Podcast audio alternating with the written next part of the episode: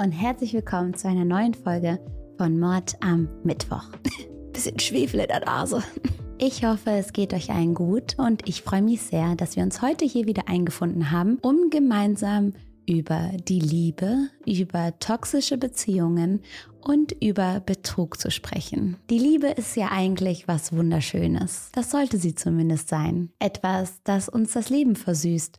Und das was das alles ja hier irgendwie sinnvoll macht. Wenn man sich manchmal fragt, was ist das eigentlich, das Leben und wo soll meine Reise hingehen und warum bin ich überhaupt hier? Für die Liebe macht man es dann doch gerne. Wow, jetzt sind wir schon wieder mittendrin in den großen philosophischen Fragen der Welt und ich bin sehr gespannt, was ihr zu all dem denkt. Was bedeutet Liebe für euch?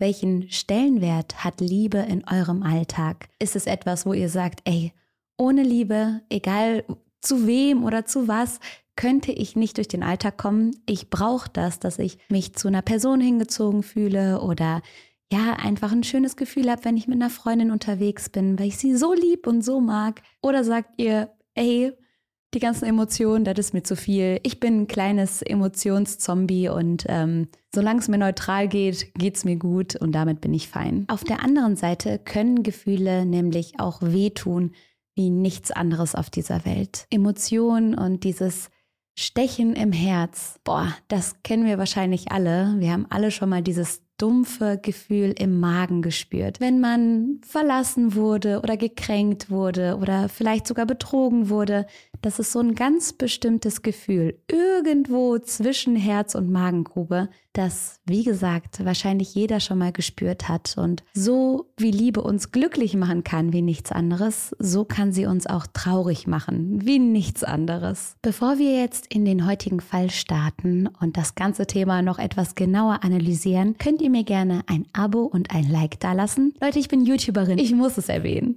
Und ja, Let's go. Einige werden diesen Fall schon aus der berühmten Netflix-Doku der Tinder-Schwindler kennen. Für alle, die die Dokumentation nicht gesehen haben oder sich nicht mehr genau daran erinnern können, was da passiert ist, hier nochmal eine kurze Zusammenfassung. Wie der Name schon sagt, hat der Tinder-Schwindler Shimon Hayut über mehrere Jahre hinweg auf Tinder Frauen umgarnt und geangelt, nur um sie dann auf die fieseste Art und Weise zu betrügen. Hier geht es nicht darum, dass er die ein oder andere Rechnung nicht bezahlt hat oder mal eine Dame beim Date sitzen gelassen hat. Es geht um mehrere Millionen Dollar. Seine Masche ist dabei immer dieselbe. Super simpel, aber irgendwo leider auch genial. Er verabredet sich mit einer Frau in einem teuren Restaurant oder in den besten Hotels der Stadt. Er nimmt sie mit auf Flüge und zeigt ihr seine Privatjets. Das Ziel dabei ist, die Frauen sollen schnell merken, wie viel Geld Shimon, der sich dann später Simon nennt, hat. Er erfindet also die Persona Simon Leviv. Er behauptet, er sei der Sohn eines reichen Diamantenhändlers und stinkreich. Er selber sei nun der Inhaber der millionenschweren Firma LLD Diamonds. Manchmal nimmt er aber auch andere Namen und andere Personas an. Der ist da flexibel, der Simon. So ist er bei manchen Frauen dann nicht der Erbe einer Diamantenfirma, sondern ein Geheimagent zum Beispiel. Ich muss beichten, wenn ich ausgehe mit ein paar Freundinnen und dann angesprochen werde, dann erfinde ich auch manchmal ein paar Sachen. Oft behaupte ich, ich sei Flugbegleiterin oder erzähle, dass ich Lehrerin sei, einfach um zu gucken, wie sich das Gespräch da so entwickelt. Oft gebe ich mir auch andere Namen. Meistens bin ich Sophia, weil das klingt wie Lucia. Ich höre trotzdem drauf, wenn man es ruft und ja, ich weiß nicht, warum ich das mache. Ich finde das total witzig und äh, das alles bleibt ja in einem harmlosen Rahmen Rahmen. Ich habe halt kein Interesse, wen kennenzulernen und dann äh, sind das so ein paar Spielereien, die ich mir da erlaube. Ihr müsst es mal ausprobieren. Wenn ihr das nächste Mal ausgeht und jemanden kennenlernt, dann Erfindet einfach was. Seid einfach mal eine andere Person. Das ist richtig spannend, wirklich. Ihr müsst nur in der Rolle bleiben, sonst wird's peinlich. Ja, ich rede aus Erfahrung. Simon ist anders als ich bei meinen kleinen, spaßigen Flunkereien immer top vorbereitet und er bleibt komplett im Charakter. Er feilt seine Pläne und Identitäten genauestens aus. Vom Namen über die Charaktereigenschaften bis hin zur Kleidung. So gibt es auch seinen angeblichen Vater, den King of Diamonds und die Levi-Familie natürlich wirklich. Das sind echte Personen, die haben nur einfach nichts mit Simon zu tun. Aber wenn eine Frau irgendwann mal misstrauisch werden sollte und das Ganze googelt, wird sie auf etwas stoßen da diese Personen existieren. Genauso existiert die Firma LLD Diamonds. Nur gibt es hier kein Familienmitglied namens Simon. In der Doku geht es vor allem um drei Frauen, die Opfer von Simons Betrug geworden sind. Cecilia, Penilla und Eileen. Als Simons Fall dann groß und öffentlich geworden ist, haben aber mehr Frauen angefangen darüber zu sprechen. Er hat einige Frauen um den Finger gewickelt und anschließend betrogen. Die Geschichten ähneln sich alle. Außerdem kann man davon ausgehen, dass sich viele Opfer nie in der Öffentlichkeit melden werden, da so etwas ja auch immer mit einem gewissen Schamgefühl verbunden ist. Dazu später mehr. Alles beginnt jedes Mal auf Tinder. Nach einem Match fragt er die Frauen, ob man sich nicht mal treffen könne. Er wolle sie ausführen. Jedes Mal schlägt er dabei die teuersten und besten Hotels oder Restaurants vor. Wie gesagt, ist es ihm wichtig, sofort zu zeigen, was für ein reicher Kerl er ist. Er überschüttet die Frauen mit Komplimenten und bestellt die teuersten Gerichte von der Karte. So nimmt er Cecilie dann nach einem kleinen Café schon mit auf einen Flug nach Bulgarien und das Ganze in seinem Privatjet. Dazu sagen viele, dass Simon auch noch sehr gut aussieht. Er trägt immer teure Klamotten und achtet darauf, sehr gepflegt auszusehen. Mein Fall wäre es jetzt nicht. Aber darum geht es hier nicht, Lucia. Das ist jetzt, das war jetzt falsch platziert, sind ja auch nur Äußerlichkeiten, aber viele Frauen finden den eben total sexy und das spielt ihm natürlich auch nochmal in die Karten. Maßgeschneiderter Anzug und gut rasierter Bart. Nach dem ersten Date, der ja wie ein Traum für die Frauen ist. Er ist aufmerksam, er ist lieb, er hat ordentlich Patte und ist bereit, großzügig damit umzugehen bekommen sie Komplimente, Aufmerksamkeit und Nachrichten von Simon. Er nimmt sich viel Zeit, um zu telefonieren und Nachrichten zu schreiben. Außerdem ist er zwar angeblich beruflich viel unterwegs, hat aber immer wieder etwas Zeit, um seine Freundinnen zu besuchen oder um schöne Nachrichten dazulassen. Liebesbotschaften zu verschicken und Küsse ins Telefon zu hauchen. So fliegt Simon dann zwischen Oslo, London, Stockholm, Amsterdam und vielen anderen Städten hin und her, um seine Verehrerinnen warm zu halten. Nie bleibt er lange an einem Ort. Immer wieder behauptet er, er müsse für die Arbeit schnell wieder weiter. So schafft er es, zu den Frauen eine sehr enge und vertraute Beziehung aufzubauen. Gerade in der ersten Zeit haben die Damen das Gefühl, den absoluten Jackpot geknackt zu haben. Ein Mann, der sich kümmert, der sich nicht davor scheut, Liebesbekundungen zu verschicken und davon redet, dass er heiraten will und Kinder kriegen möchte. Dabei sind aber nicht alle Beziehungen von Simon romantisch. Manchmal hält er auch freundschaftliche Beziehungen zu Frauen und die pflegt er im ähnlichen Stil. Also auch hier versucht er sich diese Freundschaften warm zu halten und immer diesen Kontakt zu halten. Und auch seine platonischen Freunde wird er später betrügen. Eine dieser Freundinnen ist Penilla. Die beiden waren auf einem Date. Es hat aber nicht so richtig gefunkt. Penilla hatte nicht so richtig Bock auf den Simon und er hält sie sich dann als platonische Freundin warm. Sagt man das so? Platonische Freundin? Ihr wisst, ne? Also Freundin, Freundin, Freundin, Freundin. Freundin. Hä? so gehen dann immer die ersten Monate ins Land. Hin und wieder gibt's für die Frauen tolle Dates. Immer wieder geht's in schicke Restaurants und Simon zeigt sich großzügig und bezahlt gerne ganze Luxusurlaube. Es ist wichtig zu erwähnen, dass er dabei nicht nur sein Geld sprechen lässt. Wie gesagt, ist er auch emotional immer sehr verbunden, ist aufmerksam und erzählt den Frauen, wie toll sie sind, wie einzigartig sie sind und dass er mit ihnen eine Zukunft aufbauen möchte. Einfach das, was man hören will, oder? Also ich finde es schon, ich verstehe das schon, wenn man da von einem Mann gesagt bekommt, hey, du bist die Allerschönste und, ne?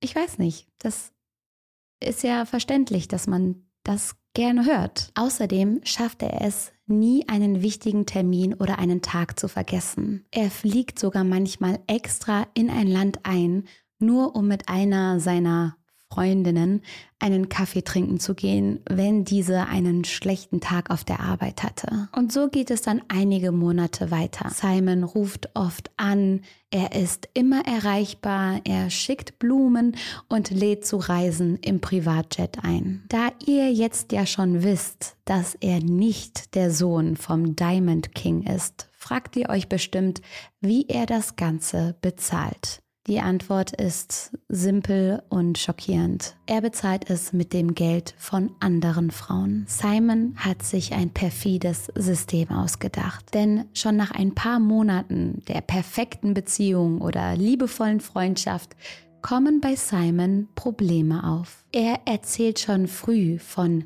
Feinden in der Diamantindustrie, die wegen seinem Erfolg hinter ihm her seien. Diese Geschichte baut er dann immer weiter auf. Am Anfang sind es Feinde, Leute, die neidisch sind. Irgendwann bezeichnet er die dann als gefährlich und sagt, sie würden ihm auflauern. So schickt er den Frauen dann zum Beispiel Bilder von Schusspatronen oder von Grabblumen, die ihm angeblich als Drohung per Post geschickt wurden. Und dann plötzlich, meistens mitten in der Nacht, kommt diese eine Nachricht. Im Text wird er aufgebracht und verängstigt und er sendet Bilder von seinem Bodyguard mit. Der Bodyguard heißt Pyote und auf diesen Bildern hat er eine große Wunde am Kopf und blutet und sitzt dabei benommen in einem Krankenwagen. Simon schreibt dann dazu, dass er von seinen Feinden angegriffen wurde und dass sein Bodyguard ihn nur ganz knapp retten konnte. Wenn der nicht gewesen wäre, wäre Simon jetzt tot. Stellt euch vor, ihr bekommt nachts so eine Nachricht von eurem Schatz und dann muss alles ganz, ganz schnell gehen. Simon macht richtig Druck. Er erklärt, dass sein Sicherheitsteam auf höchster Alarmstufe sei und er seine Bankkonten für kurze Zeit sperren musste. Seine Feinde könnten sonst nachverfolgen, wo er ist und was er tut und was er abhebt und er bittet dann die jeweilige Freundin, ihm für kurze Zeit Ersparnisse zu überweisen oder Kredite für ihn aufzunehmen. Immer wieder beteuert er dann, dass er so dankbar sei und schickt Bilder als Beweis seiner Lebensgefahr. Dann sagt er, die beiden seien jetzt für immer ein Team. Wir gegen die Welt sozusagen. Und bald wird alles wieder gut. Mit manchen Frauen, wie zum Beispiel Cecilie, trifft er sich zu dieser Zeit auch, wird dann aber von seinen angeblichen Feinden gefunden und muss dann sofort an einen unbekannten Ort fliehen. Und so schrecklich es auch ist, das System ist perfekt. Stellt euch vor, ihr bekommt nachts so eine Nachricht. Das Adrenalin schießt in euren Körper, ihr seid übermüdet und habt Angst um euren Mann. Außerdem gehen die Frauen ja davon aus, dass Simon super rich ist. Alles, was sie je von ihm gesehen haben, waren irgendwelche Luxusgüter, Privatjets und teure Hotels. Ihm Geld zu leihen, das dürfte doch gar kein Problem sein. Hey, er ist der Sohn vom Diamond King.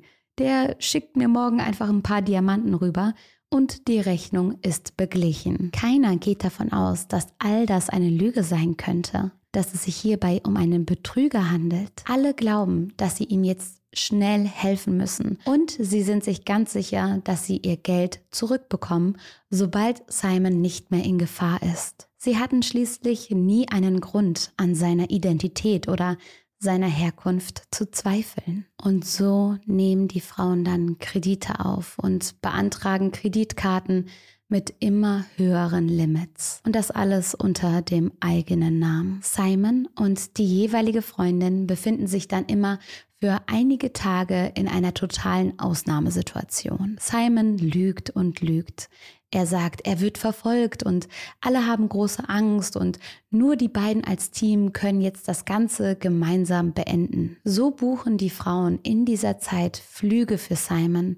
Sie überweisen Geld und nehmen immer mehr Kredite auf. Dabei steigt natürlich auch die Sorge und der Stress. Sie haben das Gefühl, ihr Typ sei seit mehreren Tagen in akuter Gefahr. Und alles, was sie tun können, ist ihn finanziell zu unterstützen. So kurzfristige Kredite müssen dann auch immer schnell und mit sehr hohen Zinsen zurückgezahlt werden. So hagelt es schon bald Abmahnungen und Rechnungen für die Frauen. Simon macht daraufhin weiter Druck und versichert, das Geld so schnell er nur kann zurückzuzahlen. Halt durch, mein Schatz. Nur noch ein, zwei Kredite, nur noch ein, zwei Zahlungen und dann bin ich frei dann hast du mich gerettet. Manchmal zahlt er dann auch kleinere Summen, um zu zeigen, dass alles wieder gut wird. Nach und nach wird er den Frauen gegenüber aber auch kälter und abweisender. Nach einigen Tagen voller Stress und nur mit viel Nachdruck der Frauen macht Simon entweder eine Überweisung über die ausstehende Summe, übergibt einen Scheck oder schenkt teure Gegenstände wie Uhren um seine Schulden zu tilgen. Viele Frauen sind dann erleichtert. Sie haben das Gefühl, hey, er war wirklich in einer Notsituation, er hat mir jetzt schon einen großen Batzen zurückgezahlt oder eine Uhr ist auf dem Weg zu mir. Er ist kein Betrüger, er war wirklich in dieser Notlage. Doch hier kommt es dann so, wie es bei einem Betrüger kommen musste. Die Überweisungen kommen nicht an.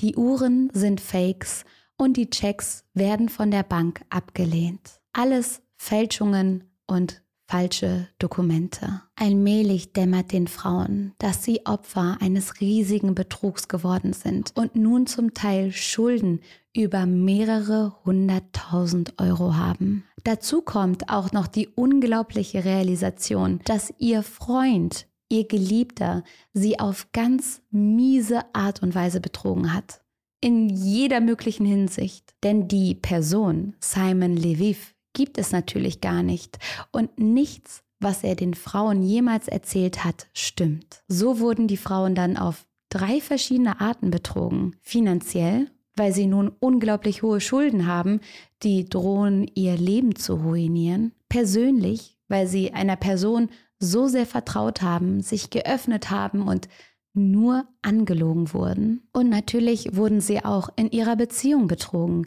denn Simon hat ja mehrere romantische Beziehungen gleichzeitig geführt, um sich diesen Lebensstil leisten zu können. So haben die Frauen teilweise exakt dieselben Sprachnachrichten, Liebesbekundungen und Texte bekommen. Ich liebe dich, mein Schatz. Du bist die Frau meiner Träume. Man kann sich gar nicht vorstellen, wie schlecht und hintergangen sich diese Frauen fühlen müssen. Ihnen wird nun schlagartig klar, dass ihr Freund, den sie lieben und glauben zu kennen, gar nicht in Gefahr war, sondern mit ihrem Geld, während sie solche Angst hatten, mit anderen Frauen schick essen war. Es wird angenommen, dass Simon sich mit diesem System über 10 Millionen Dollar erschwindelt hat. 10 Millionen Dollar von Frauen, die ihn retten wollten. Er hat Opfer in Norwegen, Schweden, Finnland, Israel, Großbritannien und wahrscheinlich noch in vielen anderen Ländern dieser Welt. Wie gesagt, kann man davon ausgehen, dass die meisten Opfer sich gar nicht in der Öffentlichkeit gemeldet haben. Um sein riesiges Lügengebäude möglich zu machen, betrügt er außerdem noch auf andere Art und Weisen. So hat Simon verschiedene gefälschte Ausweise Führerscheine und Kreditkarten. Er mietet außerdem Privatjets und Autos auf die echten Inhaber von LLD Diamonds. Und diese Firma bekommt dann schon bald haufenweise Rechnungen, Abmahnungen und aufgeregte Anrufe von Simons Opfern. Sie wissen aber nicht, wer Simon Leviv überhaupt sein soll. Die wirkliche Geschäftsführerin von LED Diamonds und die echte Tochter des King of Diamonds geht daraufhin zur israelischen Polizei. Hier wird der Fall aber nach einigen Monaten fallen gelassen. Ihr müsst euch vorstellen, Simon ist ja kaum länger an einem Ort als zwei, drei Tage.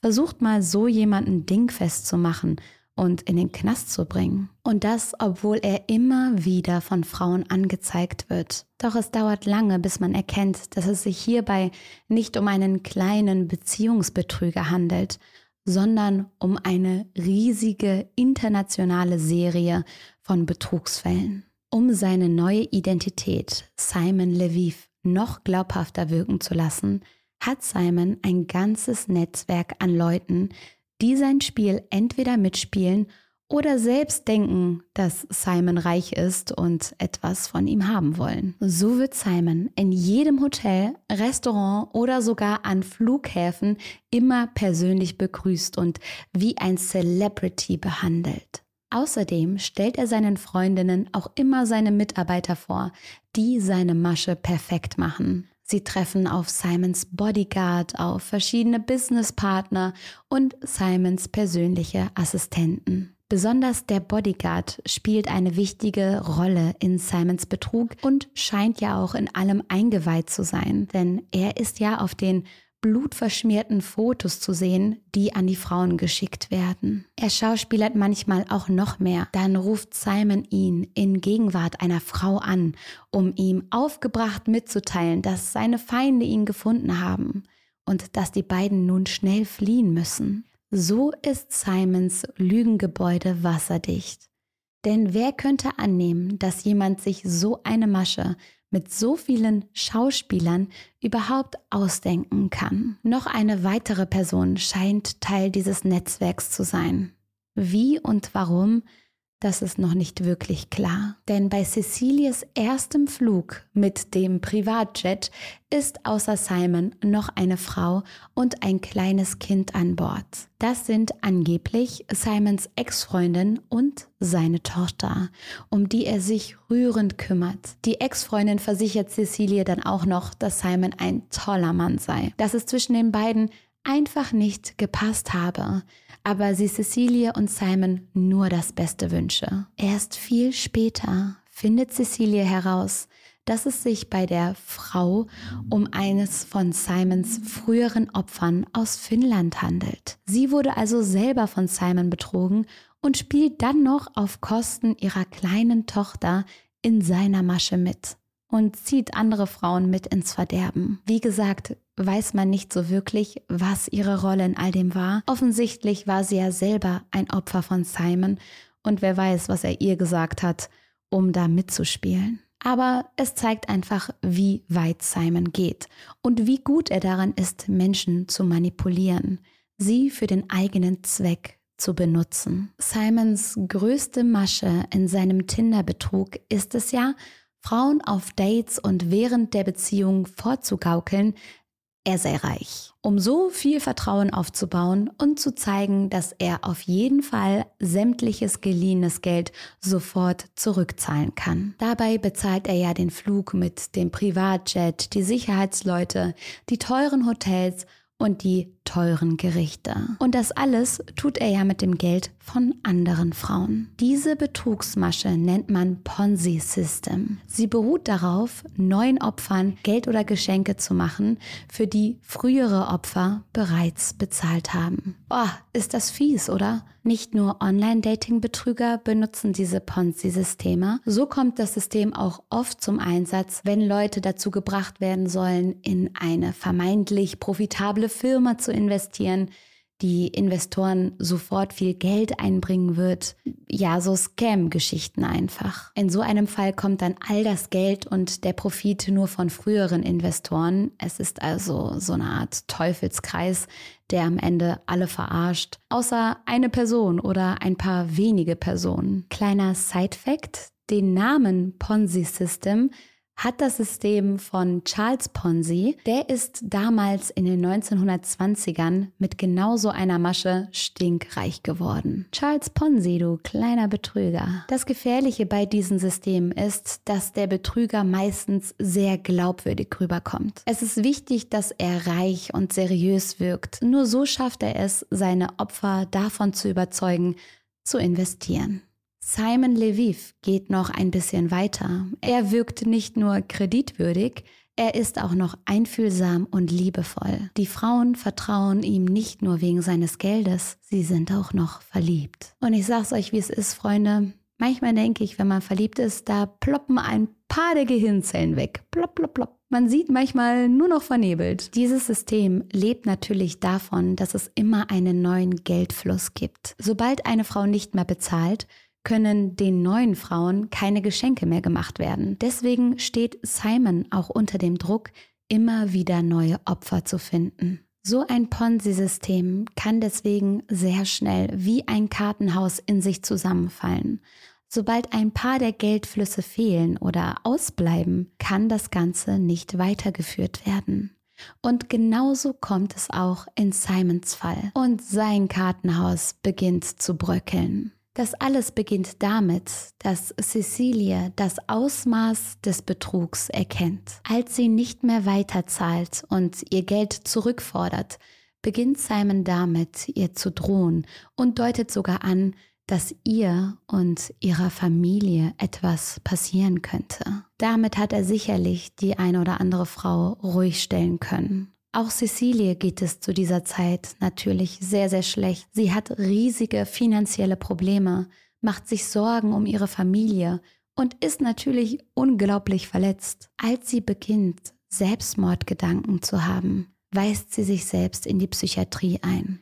Hier findet sie durch eine lange Google-Recherche heraus, dass Simon bereits wegen genau demselben Online-Dating-Betrug in Finnland im Gefängnis war. Ihr wird also klar, dass sie nicht das einzige Opfer ist und dass sie Simon stoppen muss. So geht sie dann zu VG, das ist die größte Zeitung in Norwegen, und macht ihre ganze Geschichte öffentlich. Und das ist so verdammt mutig, weil man auf emotionale Art und Weise echt die Hosen runterlässt. Du erzählst davon, dass du dich verliebt hast, dass du verarscht wurdest, dass du das mit dir hast machen lassen. Aber sie macht es, um andere Frauen zu warnen. Sie gibt dem Report-Team Zugang zu all ihren Chats mit Simon und lässt also Fremde tief in ihre privaten Nachrichten, Fotos und in ihre ganze Beziehung mit Simon reinschauen. Durch die Recherche stoßen die Reporter auch auf weitere Opfer. Und so treffen sich Cecilie und Penilla und verbünden sich gemeinsam gegen Simon. Nun beginnt eine filmreife Suche nach ihm. Die Reporter nehmen an, dass Simon eigentlich Shimon Hayut heißt und aus Israel kommt. Um das zu überprüfen, fliegt das Team nach Israel und sie finden dort tatsächlich die letzte bekannte Adresse von Shimon. Hier wohnt seine Mutter, die abweisend angibt, mit ihrem Sohn schon seit Jahren keinen Kontakt mehr zu haben. Er hat die ganze Familie gegen sich aufgebracht und heißt jetzt gar nicht mehr Hayut, sondern Lviv. Pernilla hat zu dieser Zeit noch Kontakt mit Simon und soll ihn einige Tage später in München treffen. Das Geile ist, dass sie das Spiel jetzt flippt. Simon, der ihr über all die Zeit etwas vorgemacht hat, ahnt nicht, dass sie jetzt diejenige ist, die lügt und die anfängt, ihn zurück zu betrügen. Go off, Queen. Die Reporter wollen dort Fotos von ihm machen und ihn dann anzeigen. So trifft sich Penilla tatsächlich mit Simon, teilt aber währenddessen auf WhatsApp ihren Standort mit den Reportern. Die schaffen es dann, Simon zu fotografieren. Er bemerkt aber leider die Kamera und flieht sofort gemeinsam mit seinem Bodyguard und Penilla. Penilla hat natürlich unglaubliche Angst. Sie hat Sorge, dass er vermuten könne, dass sie die Reporter auf ihn angesetzt hat. Sie spielt Simon vor, total verängstigt zu sein und fragt, ob seine Feinde hinter ihm her seien. Nach einer rasanten Fahrt durch München lässt Simon Penilla an einer Ampel aus dem Auto und sie ist in Sicherheit. Nur wenige Tage nach diesem Vorfall, am 16. Februar 2019, veröffentlicht die norwegische Zeitung dann einen großen Artikel über Simon und seinen Betrug an drei Frauen.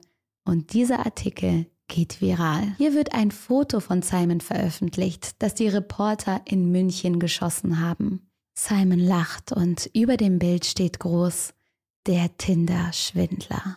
Simon versucht noch, seinen Freundinnen, die bisher nichts von den anderen Frauen wussten, zu erklären, dass der Artikel falsch sei und dass es nur Lügen seiner Feinde seien. Doch das glaubt ihm niemand mehr. Und schon bald kann sich Simon kein Geld mehr erschwindeln. Eileen Charlotte, die über ein Jahr mit ihm zusammen war, ein Jahr und erst durch den Artikel herausgefunden hat, wer ihr Partner wirklich ist, hat zu dieser Zeit noch keinen Kontakt zu ihm. Simon versteckt sich in Prag und fleht Charlotte dann an, ihm Geld zu überweisen. Er schickt ihr Bilder aus einem kleinen Hostel und jammert rum, dass er da jetzt auf diesen kleinen Betten schlafen muss. Ehrlich, Simon, keiner hat Mitleid mit dir. Sorry. Außerdem hat er so wenig Geld, dass er die Essensreste von Tellern in einem Einkaufszentrum essen muss. Er lässt sich dann auch wieder einen Bart wachsen und versucht so anders wie möglich auszusehen. Hier sieht man also, dass Simon ohne den Betrug und das Geld seiner Freundinnen wirklich gar nichts hat. Charlotte, die ja nun die ganze Wahrheit kennt, stellt euch vor, ihr findet so etwas über euren Partner heraus durch einen Artikel einer Zeitung. Aber sie spielt ihm vor, noch nichts davon zu wissen, denn sie plant ihre Rache. Sie gibt vor, Designerklamotten für ihn zu verkaufen. Er überlässt ihr drei Koffer voller teurer Kleidungsstücke und Accessoires. Aber sie trickst den Tinder-Schwindler aus und benutzt seine eigene Masche gegen ihn. So gibt Charlotte eine Weile lang vor, ihm das Geld bald zu überweisen, behält aber natürlich alles selbst. Fühlt sich nicht so gut an, ne, Simon? Zwar kann sie damit nicht ihre gesamten Schulden zurückzahlen, die sie für Simon auf sich genommen hat, aber das gibt dir zumindest ein bisschen Genugtuung. Einige Monate später kommt es zu Simons Verhaftung. Die Hinweise von Eileen führen dazu. Sie teilt der niederländischen Polizei im Juni 2019 mit, dass Simon auf einem Flug von Prag nach Athen ist und einen falschen Pass benutzt. Simon wird inzwischen von Interpol gesucht und internationale Polizeidienststellen arbeiten endlich in seinem Fall zusammen. So wird Simon direkt nach der Landung in Athen verhaftet. Einige Monate später wird er nach Israel aus ausgeliefert und dort angeklagt. Der Gerichtsprozess hier dreht sich aber nicht um den Betrug an seinen Partnerinnen, sondern um ältere Anklagen, die jahrelang in Israel vorlagen. Unter anderem so Sachen wie Diebstahl, Betrug und Dokumentenfälschungen. Er bekommt 15 Monate Gefängnis. Er kommt jedoch nach fünf Monaten wieder frei, entweder wegen guter Führung oder wegen Corona-Maßnahmen. Der genaue Grund ist nicht bekannt. Aber wer ist er eigentlich? Der Tinder-Schwindler. Und wie wird man zu so jemandem? Wir haben schon viel über Simons kompliziertes Betrugssystem geredet. Aber wer ist Shimon Hayuda? Shimon wurde 1990 in Bnei Brak geboren, einer ziemlich armen Stadt bei Tel Aviv. Seine Eltern wohnen immer noch dort in der gleichen kleinen Wohnung, in einem unscheinbaren Hochhaus. Sein Vater arbeitet bei einer israelischen Airline und wird in der Gemeinde von allen respektiert. Die Familie ist streng orthodox und so geht Shimon als Kind auch auf eine religiöse Schule. Als Teenager fängt er damit an, sich auszuprobieren. Er geht in die Clubs in Tel Aviv und lebt nicht mehr nach den strengen Regeln seiner Familie. Genau wie viele andere Jugendliche auch. Das ist ja erstmal nichts Verwerfliches, wenn man sich da mal so ein bisschen ausprobieren will. Aber als Shimon 15 Jahre alt ist, zieht er dann nach Brooklyn, nach New York und wohnt dort bei Freunden der Familie. Er will ausbrechen, er will was Neues sehen und hier scheint er seine Betrugsserie zu beginnen. Im Alter von 15 Jahren, denn die Familie gibt später an, dass Shimon ihre Kreditkarte verwendet hat, um damit viel, viel Geld auszugeben. Mit 20 Jahren wohnt Shimon dann für eine Zeit lang in Zypern und geht erst dann wieder zurück nach Israel. Seine kriminelle Karriere fängt nun so richtig an. Er nimmt in dieser Zeit eine Reihe von verschiedenen Jobs an. Er macht kleine Arbeiten wie Babysitten oder Handwerksarbeiten. Dabei erzählt er immer wieder von seinem Vater. Er nutzt den guten Ruf seines Vaters aus. Der ist ja in der Nachbarschaft sehr beliebt und respektiert. Und so vertrauen alle auch Shimon. Sie stellen ihn ein und bezahlen ihn gerne. Doch während Shimon dann auf die Kinder aufpasst, durchsucht er die Häuser der Familien nach Scheckheften. Dann schreibt er sich selber Checks aus in dem Namen der Familien und bezahlt damit seine Schulden und Mietwagen. Eine Familie geht dann zur Polizei. Sie wissen aber nicht, dass Shimon der Täter ist. Dieser passt sogar gerade auf das Kind der Familie auf, als die Mutter sich auf den Weg zur Polizei macht. Also Wie abgebrüht kann man sein? Shimon bekommt es tatsächlich mit der Angst zu tun und verlässt das Haus. Das kleine Kind der Familie bleibt alleine zurück. Die Polizei ermittelt dann und findet auch schnell heraus, dass es Shimon war, der die Checks geklaut hat. Noch während dieser Ermittlungen begeht der schon weitere Checkbetrüge. So fährt der Babysitter Shimon schon bald einen Porsche und trägt Designerklamotten. Als er endlich offiziell angeklagt wird, verlässt Shimon Israel mit einem gefälschten Pass und flieht so vor den Gerichtsverfahren. In dieser Zeit wird Shimon wegen Kreditkartenfälschung in Zypern angeklagt und muss außerdem in Finnland ins Gefängnis. Nach dieser Gefängnisstrafe geht der neugeborene Simon Leviv wieder zurück nach Israel, entkommt dem Gerichtsprozess aber und flieht erneut nach Europa. Und hier geht's jetzt richtig los. Online-Betrug und fiese Maschen. Man sieht also, dass Chimon schon früh gelernt hat, Geld zu klauen und Leute für sich auszunutzen. Das Vertrauen anderer für seine Zwecke zu benutzen. Und das alles wofür? Für Porsche und Designerklamotten. Seine Strategie wurde immer und immer besser. Und irgendwann konnte er sich dann leisten, sich den Sohn einer Millionärsfamilie zu nennen, den Sohn von Diamond King. Währenddessen leben Simons oder Shimons frühere Partnerinnen immer noch mit riesigen Schuldenbergen. Sie haben teilweise jetzt Vertrauensprobleme, Probleme damit, neue Beziehungen einzugehen und Sorgen, wie sie all das Geld an die Banken zurückzahlen können. Für Simon geht es aber überraschend gut weiter.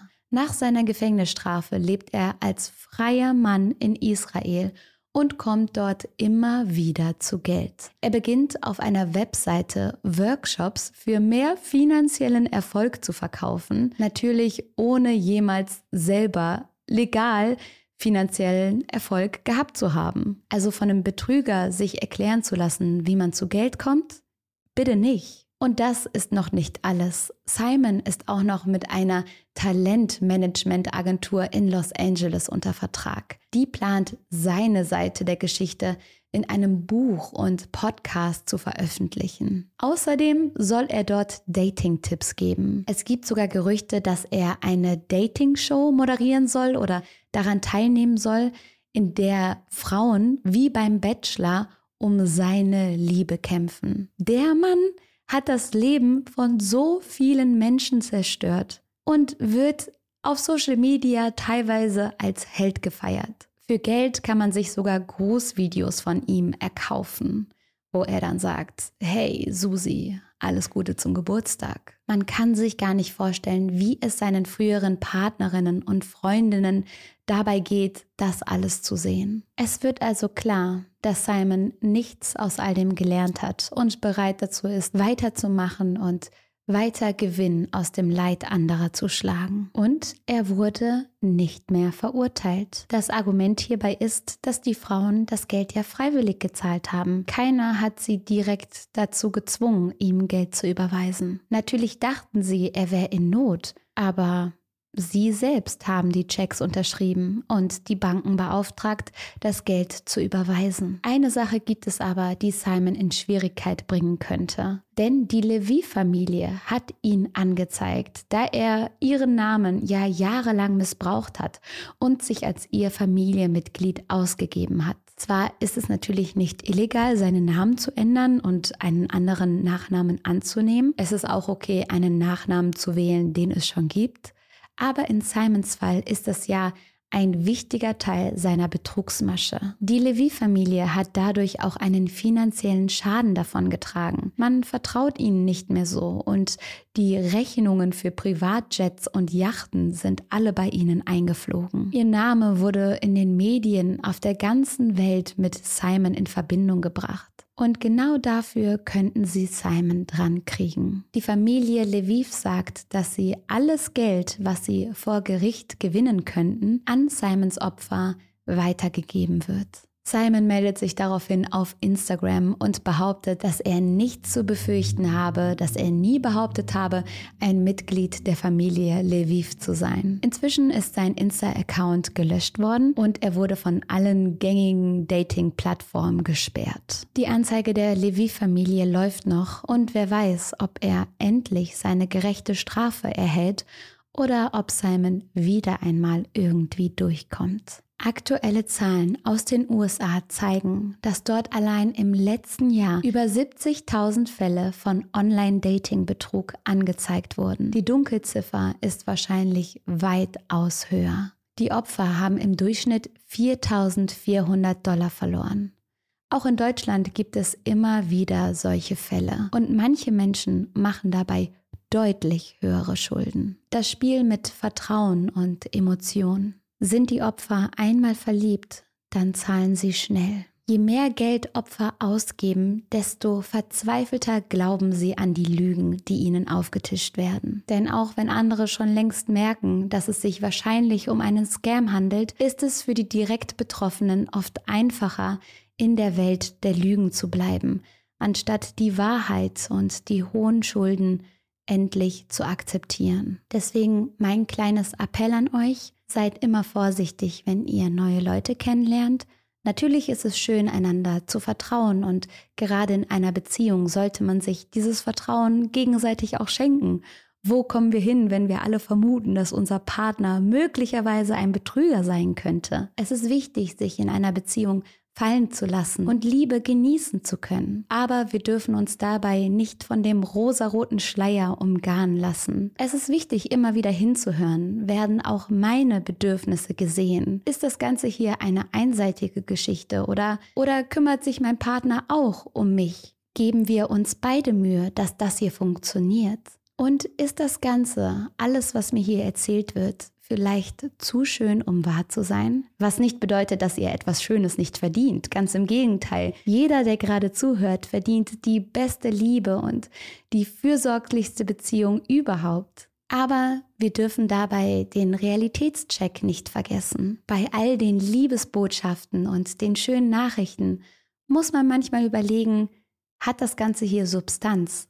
Oder wird mir da einer vom Pferd erzählt? Mir ist es auch ganz doll wichtig, dass wir kein Victim Blaming betreiben. Oftmals habe ich Kommentare gelesen wie, wie konnten die Frauen das mit sich machen lassen? Die sind ja selber schuld. Schön blöd sind die. Die Frauen hätten das alles ja sowieso verdient, weil sie nur nach Simons Geld hinterher waren und so dumm gewesen sind. Und vielleicht denken manche von euch genauso. Aber solche Gedanken lenken die Schuld von Simon auf seine Opfer. Und das ist nicht richtig. Und die Frauen, die auf seine Masche reingefallen sind, sind reingefallen, weil sie Gefühle für ihn hatten, weil sie ihm helfen wollten. Er hat ja mit der Angst gespielt. Er hat damit gespielt, dass sie dachten, ihn retten zu müssen. Sie haben etwas Gutes getan und wurden dafür bestraft. Zu sagen, ach, ich wäre darauf nicht reingefallen, ist meiner Meinung nach ein Fehlschluss. Denn, wie gesagt, Liebe verschleiert die Dinge manchmal und manche der Frauen hatten ja eine Monate oder jahrelange Beziehung mit ihm. Ich sag's euch, wie es ist. Wenn ich verliebt bin und eine schöne Beziehung habe und mein Partner sagt, ey, ne, das und das steht gerade bei mir an, natürlich helfe ich. Keine Frage. Soll ich dich nachts um drei irgendwo hinfahren? Brauchst du was, mein Schatz? Ich bin für dich da. Die enormen Geldsummen sind natürlich nochmal eine ganz andere Nummer. Aber auch das kann ich verstehen, denn Sie hatten ja Angst um Simons Leben, um das Leben ihres vermeintlichen Partners. Ich finde diesen Fall so krass, weil ich nicht verstehen kann, wie man auf Kosten von so vielen Frauen sich so ein oberflächliches Leben aufbauen kann. Denn ihr müsst überlegen, das war ja nicht mal geil. Also Simon ist ja von Tag zu Tag irgendwo anders hingeflogen. Natürlich hat er die Luxusgüter genießen können, aber er war ja nie er selbst. Er hatte kein Zuhause, keine festen Freunde, keinen Freundeskreis. Alles war Fassade. Und ich glaube nicht, dass das glücklich macht. Und ich hoffe, dass es ihn nicht glücklich gemacht hat und was auch immer er gerade tut, dass er so lange nicht mehr glücklich wird, solange die Frauen noch Schulden haben wegen ihm. Was ist eure Meinung zu all dem?